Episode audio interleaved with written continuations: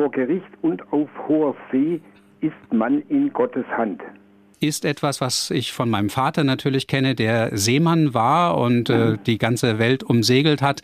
Und der wusste auch genau dieses Problem. Also auf hoher See, da muss man natürlich äh, immer auf Gott vertrauen, weil man in solcher Gefahr ist.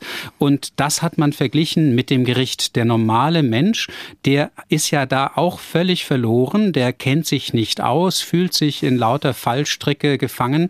Und es gibt ein schönes Sprichwort, das heißt, vor Gericht braucht man drei Säcke, einen mit Papier, einen mit Geld und einen mit Geduld. Vielen Dank. Ähm, gibt es auch eine Literatur oder eine Verwendung in der Literatur, wo dieser, diese Redewendung drin ist? Ich bin überzeugt, aber ich glaube nicht, dass es ein geflügeltes Wort Aha. ist. Dazu ist es äh, ja. zu üblich. Aber ich schaue gern mal nach. Es ist immer gut, wenn man es nicht weiß, nachzusehen. Ja,